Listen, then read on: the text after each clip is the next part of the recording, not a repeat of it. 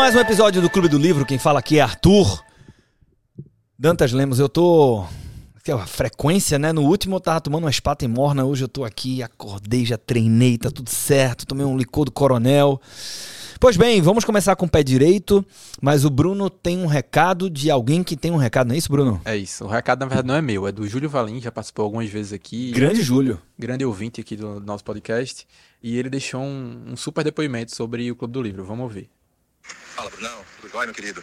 Vou dar um feedback aqui pra você, tá bom? Vou dar alguns feedbacks, aos poucos eu tô retomando também o Clube do Livro. Tirei uns 15 dias de férias, fui pra praia. E voltei agora para São Paulo, na rotina pesada. E assim como você, que tava com saudade de gravar podcast, eu senti saudade de escutar o Clube do Livro, o podcast de vocês, cara. Sinceramente, é um trabalho fantástico. São poucos trabalhos hoje que você vai procurar na internet, gratuito, que você vai encontrar conteúdo tão rico quanto esse. Eu conheço pouquíssimos, não saberia listar nem três canais que entregam realmente conteúdo como esse, tá? Então, é, a escolha do livro, fantástico. Uma atualização mundial, um autor é, inquestionável, não precisa, dispensa comentários. E então encarar esse desafio nesse momento foi assim uma, acho que uma escolha muito assertiva, tá? É, e a gente descobrir isso e revelando, é, juntando as peças do quebra-cabeça, como o Arthur faz muito bem, com Kahneman, com Taleb, Pai Rico, Pai Pobre e outros, cara, isso torna o conteúdo mais rico e personalizado. Ninguém sabe fazer isso, aparentemente. Pouquíssimas pessoas vão fazer esse link com é, essa um neuro-expert, né, que vocês chamam aí, as finanças comportamentais. E eu acho que isso é o diferencial de vocês, tá? Então, vou aos poucos ouvindo aqui, te dando os feedbacks mais pontuais, beleza, meu amigo? Tamo junto, conta comigo. Grande abraço. Maravilha, hein? Super depoimento do Júlio. Sensacional. É, e mais uma prova de quão qualificada é a nossa audiência, né? Olha as conexões que ele fez, olha a leitura que ele teve, né? Então, pô, Júlio, muito obrigado pela sua companhia. E a você também, que não é o Júlio, mas está aqui conosco e gosta muito da forma como a gente conduz aqui o Clube do Livro. Eu estava no final de semana, é, encontro dos pais da escola do meu filho, né? E, pô, tem aquela que faz o quê e tal, não sei o quê. E em algum momento alguém tava falando de de trânsito, que pega muito trânsito e pô, aproveita para ouvir podcast e tal. Eu disse, pô, tem um, dou uns pitacos lá no podcast, a gente começou a falar do podcast. E sempre alguém pergunta, né? Mas ah, então vocês falam, é o audiobook, é o resumo do livro? Disse, pô, não é, velho. É, é mais legal, pelo menos para algumas pessoas, né? A gente acredita nesse formato, o Júlio também. É mais legal do que o resumo simples, né? O resumo simples é tem óbvio que cumpre um papel e tem seu valor, mas ah, o feedback que a gente recebe aqui, né, Brunão, é que você não consegue fazer nem um quinto das conexões que se faz quando a gente vai criticando, concordando e se divertindo com o livro à medida que vai lendo o livro. Não é isso, Brunão? É isso. Eu vou até discordar um pouquinho de Júlio aqui, que ele disse que ninguém sabe fazer. Eu acho que talvez até tenha alguém que sabe fazer, mas ninguém faz. Só Sim. a gente. Sim. Só isso é realmente uma coisa exclusiva aqui do Clube do Livro e só quem, quem tá aqui ligado, acompanhando, é, consegue absorver o que a gente transmite aqui. Maravilha. Então, com esse comentário aí do Júlio e do Bruno, vamos começar. Muito obrigado pela sua companhia. Ah, a mais um, um episódio aqui. Vamos ler A Melhor Narrativa é a Narrativa que Triunfa. Ah, mais um capítulo do livro O Mesmo de Sempre. Né? Um guia para as coisas que não mudam nunca. Mais ou menos isso. A melhor narrativa triunfa. Histórias são sempre mais poderosas do que as estatísticas. A melhor narrativa triunfa. Não é a melhor ideia, nem a ideia correta, tampouco a ideia mais racional. Aquela que conta uma história capaz de prender a atenção das pessoas e fazer com que balancem a cabeça tende a ser recompensado. Ou melhor, aquele que conta. Né? Aquele que conta essa história envolvente tende a ser recompensado.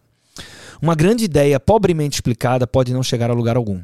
Ao passo que ideias datadas ou erradas, contadas de forma convincente, podem deflagrar uma revolução. Morgan Freeman, lendo uma lista de compras, pode levar as pessoas às lágrimas, enquanto um cientista desarticulado pode encontrar a cura de uma doença e passar despercebido.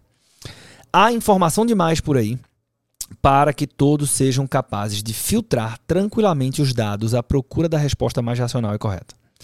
As pessoas são ocupadas e emotivas, e uma boa história é sempre mais poderosa e persuasiva do que as frias estatísticas. Se você tem a resposta correta, pode ou não ter sucesso. Se você tem a resposta incorreta, mas é um bom contador de histórias, provavelmente terá sucesso pelo menos por um tempo. Se você tem a resposta correta e for um bom contador de histórias, é quase certo que terá sucesso. Sempre foi assim e sempre será. Podemos constatá-lo em muitas áreas da história humana. E ele faz uma quebra de sessão e entra aqui. O famoso discurso do Martin Luther King do Lincoln Memorial em 28 de agosto de 63 não transcorreu segundo o planejado. Clarence Jones, assessor e redator de Martin Luther King, ou MLK, como chamam os americanos, rascunhou um discurso completo para o chefe, baseado, conforme recordou, em um, abre aspas, resumo de ideias sobre as quais conversamos. Fecha aspas. Os primeiros minutos do discurso seguiram o roteiro previsto. As filmagens mostram-no baixando constantemente a cabeça para suas anotações, lendo-as palavra por palavra. Voltem para a Geórgia, voltem para a Louisiana, voltem para os cortiços e guetos das nossas cidades do norte, sabendo que de alguma forma essa situação pode ser e será mudada. Fecha aspas. Nesse exato momento, mais ou menos na metade do discurso, a cantora gospel Mahalia Jackson que estava a cerca de 3 metros à esquerda de King, exclamou: Conte a eles sobre o sonho, Martin. Conte a eles sobre o sonho. E Jones rememorou. Nesse instante, ele olha para ela, o MLK, né? Martin Luther King olha para ela, pega o texto do discurso e o afasta para a esquerda. Em seguida, apoia as mãos no atril e fita a multidão de mais de 250 mil pessoas. Segue-se uma pausa de seis segundos antes de King erguer o rosto para o céu e dizer. E aí vem aquele trecho famoso, né? Que ele fala, I have a dream, né? Está traduzido aqui. Eu tenho um sonho. Um sonho com raízes profundas no sonho americano. Eu tenho um sonho de que um dia esta nação se erguerá e viverá o verdadeiro significado do seu credo. Consideramos essas verdades evidentes por si mesmas, que todos os homens são criados iguais. Eu tenho um sonho de que meus quatro filhos pequenos um dia viverão em uma nação onde não serão julgados pela cor de sua pele, e sim pelo conteúdo de seu caráter. Eu tenho um sonho hoje. E o resto da história todo mundo já sabe. Abre aspas, essa parte do discurso que é a mais célebre nos Estados Unidos e no mundo todo não estava nos planos, afirmou Jones. Não era o que o Martin Luther King havia preparado. Não era o que nem ele nem seu assessor presumiam ser o melhor material para apresentar naquele dia. Mas foi uma das melhores narrativas jamais formuladas, evocando emoção e fazendo milhões de pessoas captarem suas ideias de uma maneira que mudou a história. Inclusive, um parêntese aqui, né? Tem um, o, o filme que conta a história do Michael Jordan fazendo um acordo com a Nike, que é o Air Jordan, se não me engano o nome do filme. Um dos caras que é amigo dele no, no, no filme lá, não vou lembrar nem a pau o nome, ele é, ele é amigo do Sunny, na verdade, que é o agenciador que trabalha na Nike, que convence todo mundo a trazer, fechar o contrato com o Michael Jordan, inclusive a própria família e a mãe dos do, do, do, Jordans lá, né? E ele diz isso, diz que ele era uma criança quando ele viu esse discurso e, e a história é real. E ele cruzou com Martin Luther King, que deu o papel para ele. E aí, quando ele abriu o texto, ele viu que só o começo era aquilo que ele tinha dito, né? Que o, todo o resto ele improvisou. Voltando, voltando, voltando, voltando. As boas narrativas tendem a ser assim possuem uma capacidade extraordinária de inspirar e evocar emoções positivas, aprofundando nossa percepção e chamando a atenção para assuntos que as pessoas tendem a ignorar quando apresentados apenas por meio dos fatos. O maior contador de histórias dos tempos modernos talvez seja Mark Twain. Quando editava seus textos, ele lia em voz alta para a esposa e para seus filhos. Se uma passagem parecia deixá-los entediados, ele a cortava. Quando os olhos deles se iluminavam, quando chegavam para a ponta da cadeira ou franziam a testa, Twain sabia que estava no caminho certo e investia seu esforço ali.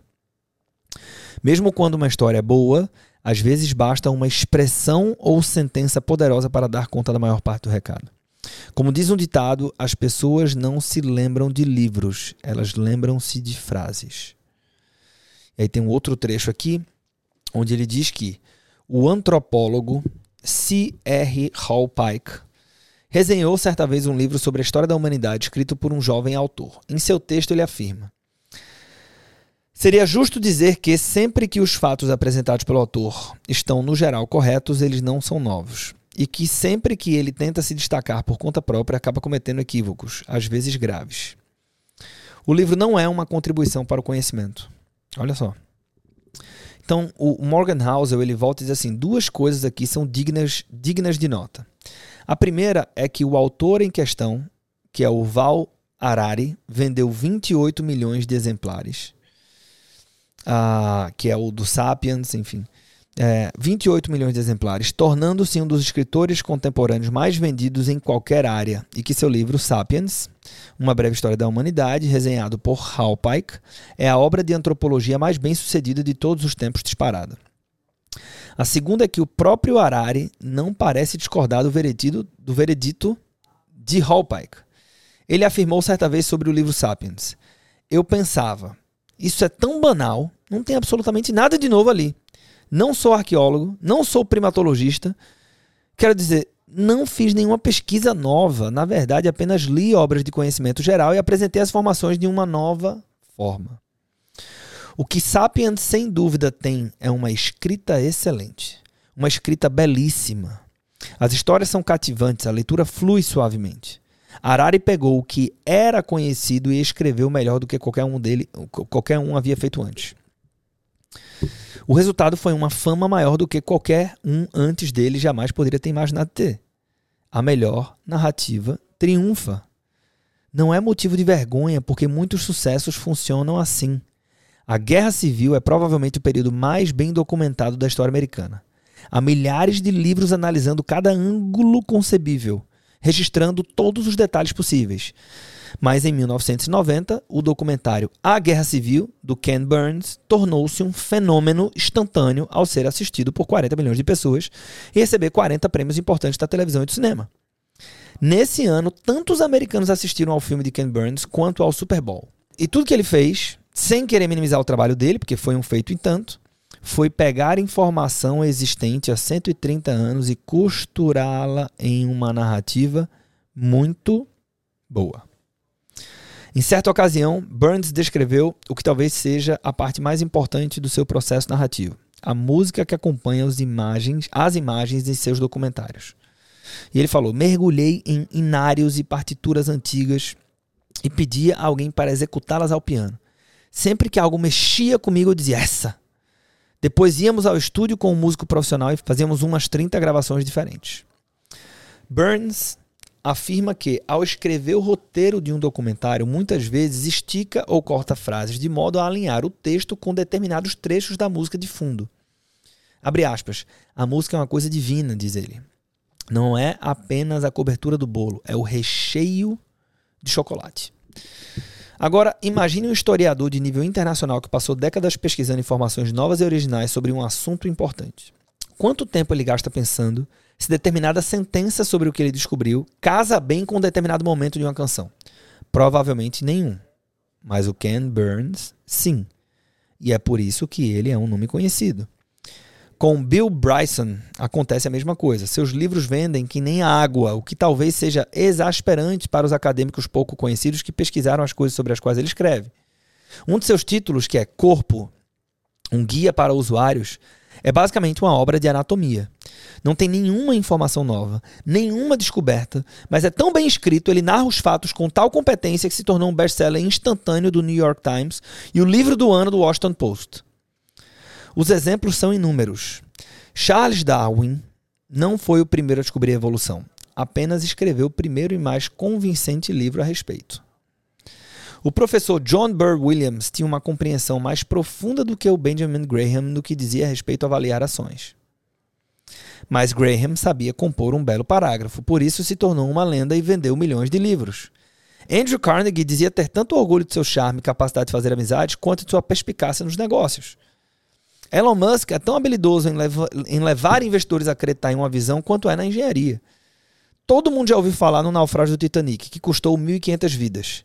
Mas quase ninguém menciona uma palavra sobre o naufrágio da, ba da balsa chinesa SS Qingya, que levou quase 4 mil vidas em 1948. Gostou do chinês aqui?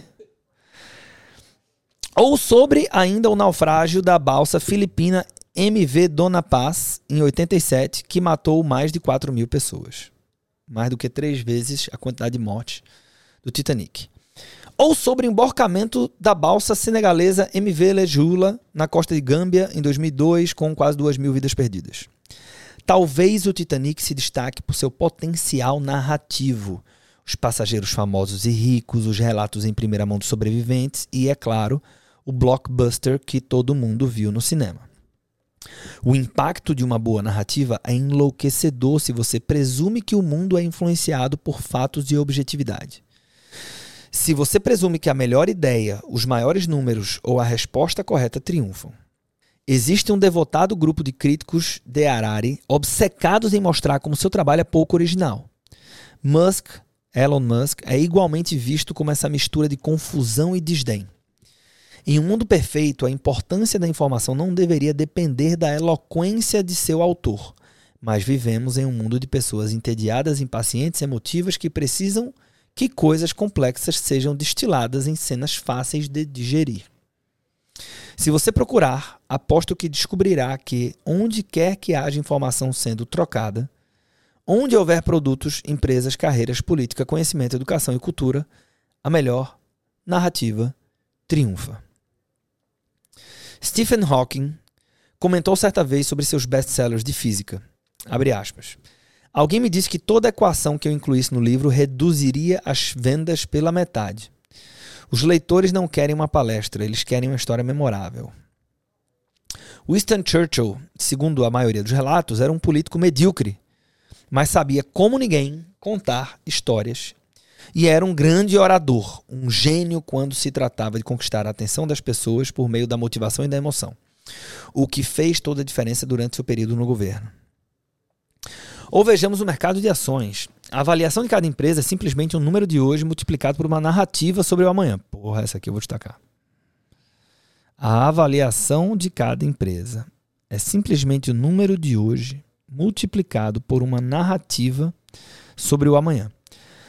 Algumas empresas são incrivelmente boas em construir narrativas e, em muitos momentos da história, os investidores ficaram cativados pelas ideias mais tresloucadas do que o futuro poderia trazer. Se você está tentando imaginar que direção determinada coisa irá tomar, precisa compreender mais do que suas possibilidades técnicas. Precisa compreender as histórias que todos contam a si mesmos sobre essas possibilidades, pois isso é uma parte preponderante de como equacionamos as previsões. Talvez ninguém domine melhor a arte de contar histórias do que os comediantes. Eles são os melhores thought leaders, os líderes pensadores, porque compreendem como o mundo funciona, como o mundo funciona e desejam antes de tudo nos fazer rir e não se sentir inteligentes. Muito boa essa analogia aqui extraem sua percepção ou suas percepções da psicologia, da sociologia, da política e de qualquer outro campo árido e as transformam em anedotas incríveis. Por isso lotam arenas, enquanto um pesquisador acadêmico pode passar despercebido, mesmo tendo feito uma grande descoberta no campo da psicologia social. O Mark Twain certa vez disse, abre aspas, o humor é uma maneira de mostrar que você é inteligente sem se gabar. E aí, como ele acaba muito muitos capítulos, né? ele fala assim: algumas coisas sobre boas histórias que vale a pena guardar. Então ele vai trazer algumas, algumas coisas. Né? Primeira destas coisas: quando um assunto é complexo, as histórias funcionam como uma alavanca. Uma alavanca extrai todo o potencial de algo com menos esforço. Histórias alavancam ideias da mesma forma que dívidas alavancam ativos. Tentar explicar algo como a física é difícil se estamos ruminando sobre fatos e fórmulas. Mas se conseguimos explicar algo como a dinâmica do fogo com uma história sobre bolas rolando em colinas e se chocando, coisa que o físico Richard Feynman, um fantástico contador de histórias, costumava fazer, conseguimos explicar algo complexo em segundos sem grande esforço. As histórias fazem mais do que persuadir os outros. Também podem ajudá-lo pessoalmente. Parte do que tornava Albert Einstein tão talentoso era sua imaginação e capacidade de destilar situações complexas em uma cena mental simples.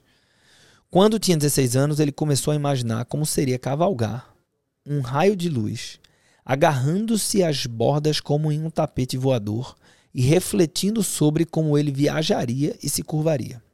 Pouco tempo depois, passou a imaginar o que aconteceria com o corpo de uma pessoa dentro de um elevador fechado viajando pelo espaço. Ele contemplava a gravidade imaginando bolas de boliche de bilhar competindo por espaço numa cama elástica. Era capaz de processar um grande volume de informação sem esforço, como num devaneio. Abre aspas. As histórias comuns são do tipo 1 mais 1 é igual a 2. Tudo bem, faz sentido, mas as boas histórias são do tipo 1 mais 1 é igual a 3, disse o Ken Burns, e isso é alavancagem. Outra coisa para ter em mente: as histórias mais persuasivas são aquelas que envolvem as verdades em que desejamos acreditar ou uma extensão daquilo que vivenciamos em primeira mão. O poeta Rolf Hodgson, acho que é assim, foi perfeito quando afirmou que, abre aspas, às vezes é preciso crer para ver. Que é o oposto da do, do dito popular, né? Tem que ver para crer. Às vezes é preciso crer para ver. Evidências insatisfatórias isso tem muito a ver com empreendedorismo, inclusive. Né, você tem que crer primeiro para ver. Evidências insatisfatórias podem render uma narrativa muito convincente se a história toca em algo que nos incomoda ou fornece contexto para uma crença que gostaríamos que fosse verdadeira. Outra coisa para ter em mente: as histórias fazem com que pessoas diversas concentrem sua atenção em um único ponto. Steven Spielberg notou o seguinte: o mais espantoso, a meu ver, é que cada pessoa que assiste um filme possui todo um conjunto de experiências únicas. Ainda assim, por meio de uma cuidadosa manipulação e de uma narrativa competente, podemos fazer todo mundo aplaudir ao mesmo tempo, rir ao mesmo tempo e sentir medo ao mesmo tempo. O Mark Twain conta que descobriu que era um escritor bem-sucedido quando, no mesmo dia, tanto o Kaiser Guilherme II quanto um porteiro do hotel em que Twain se hospedava disseram ter lido todos seus livros. Grandes livros são como vinho, sentenciou Twain. Mas meus livros são como água. Todo mundo bebe água. Ele chegou às emoções universais que influenciam as pessoas, quem quer que sejam, de onde quer que venham, e fazem com que elas balancem a cabeça na mesma direção. É quase mágica. Direcionar a atenção das pessoas para um único ponto é uma das habilidades mais poderosas da vida. Outra coisa para ter em mente é a seguinte: boas histórias geram muitas oportunidades ocultas em coisas que presumimos que não podem ser melhoradas. Como assim? Quantas grandes ideias já não foram pensadas, mas poderiam prosperar 100 vezes mais se alguém as explicasse melhor? Quantos produtos não encontraram apenas uma fração do seu mercado potencial porque seus fabricantes não souberam descrevê-los bem para os consumidores? Incontáveis. Como disse o fundador da Visa, que é o Dee Hock, Novas maneiras de olhar para as coisas criam inovações muito melhores do que novas maneiras de fazê-las. Muito bom. Você vai ficar desencorajado se pensar que todo livro novo deve ser sobre uma ideia original. Ou que toda empresa nova precisa oferecer uma invenção novinha em folha. As oportunidades são muito maiores se vemos o mundo à maneira do Uval Harari para quem o importante não é o que dizemos ou fazemos, mas como dizemos e como o apresentamos. Mais uma coisa aqui, caminhando para o fechamento do capítulo, é algumas das perguntas mais importantes a se fazer. Quem tem a resposta correta, mas ignoro porque é inarticulado. O que acredito ser verdade, mas na realidade não passa de bom marketing. Então, qual a sua resposta para essas perguntas? Né? E ele fala: são questões incômodas e difíceis de responder. Mas, se você for honesto consigo mesmo, verá quantas pessoas e quantas crenças cabem nessas categorias. Então, perceberá a verdade, que a melhor narrativa triunfa. A seguir, falarei sobre outra verdade atemporal. Ela tem a ver com guerra, fisiologia, mercados de ação e outras coisas estranhas que não podem ser medidas.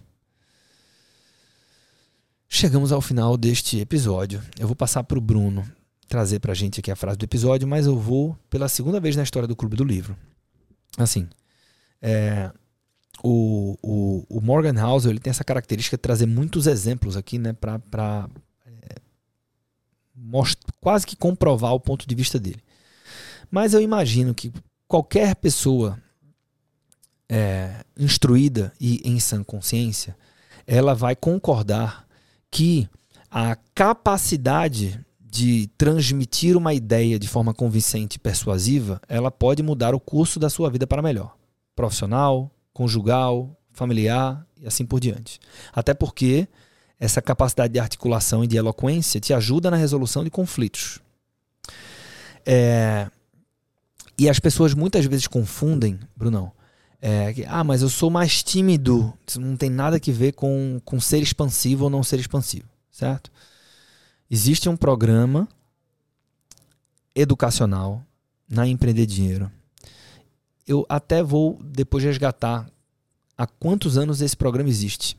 Mas ele existe há uns cinco anos, talvez, que é o Programa Oratória Persuasiva, que é um programa de comunicação, persuasão, mas não é persuasão, gatilho de não sei o que que a turma fala na internet, é persuasão com respaldo científico, a comunicação, persuasão, vendas e negociação, tá?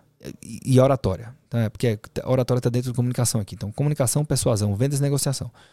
É, é e segue sendo o produto mais elogiado da história da empresa de dinheiro e de todos os conhecimentos, agora falando Arthur como empreendedor, porque eu sei que tem muitos empreendedores que nos escutam aqui, que eu reuni no meu repertório de habilidades, né? aqueles que estão dentro do programa Oratória Persuasiva foram inquestionavelmente os mais relevantes para a nossa trajetória aqui, para a minha trajetória. Tá? Independente se você acha que ela é bacana ou não, mas é o que é. Então, respeitando até o que a gente falou no início do episódio, né, que é como a audiência qualificada e essa relação que a gente tem aqui e nos enxergando como, como comunidade aqui, essa tribo do, da Clube do Livro, do Clube do Livro. Se você quiser né? Eu estou gravando isso aqui na semana da Cyber Week, né? aquela semana depois da Black Friday. É, eu vou criar um. Não vou falar em nenhum outro canal. Nenhum outro canal. Vai ser só para quem é do Clube do Livro. Uma condição especial de 50% de desconto para que você faça a adesão a o programa Oratória Persuasiva. Isso independe da sua profissão. Tá? Estou fazendo um momento jabá gigante aqui, porque está totalmente conectado com este capítulo, não poderia deixar de fazer. Então, o que é que você tem que fazer para participar? Eu vou tentar colocar um link aqui na descrição desse episódio. Não sei se vou conseguir, vou tentar colocar esse link. Você clica, fala direto com, com, com o meu time aqui na ED. E ah, por ter vindo desse link, a gente sabe que você vai ter direito a este cupom de desconto, certo? Ou você manda uma mensagem para mim, arroba Arthur Dantas Lemos, o meu Arthur é com TH lá no Instagram, dizendo o seguinte, Arthurzão, estava no Clube do Livro, pô, eu quero o meu cupom de desconto aí para o programa Oratória Persuasiva, eu vou saber exatamente do que se trata, porque eu só falei sobre isso neste episódio, desta forma. Então fica o meu convite, tá? Por quê? Porque eu concordo plenamente com o Morgan House. Concordo muito com ele. E o pop tem ajudado muita gente, talvez faça sentido para você também, para que você tenha uma narrativa cada vez melhor. E isso é importante por quê? Porque, como falou Morgan Housel, a melhor narrativa triunfa. Vai lá, Brunão. Fechamento agora com chave de ouro contigo. É, o fechamento ia ser exatamente com essa frase, que diz justamente o motivo pelo qual quem tá ouvindo isso aqui deveria fazer o pop, né? Porque a melhor narrativa triunfa, o título do capítulo. Então a gente fecha com chave de ouro. É, fico no aguardo aí que espero, espero te encontrar lá dentro do programa Oratória Persuasiva e espero também encontrar com você no próximo episódio do podcast do Clube do Livro. Forte abraço, obrigado pelo seu tempo. Até lá.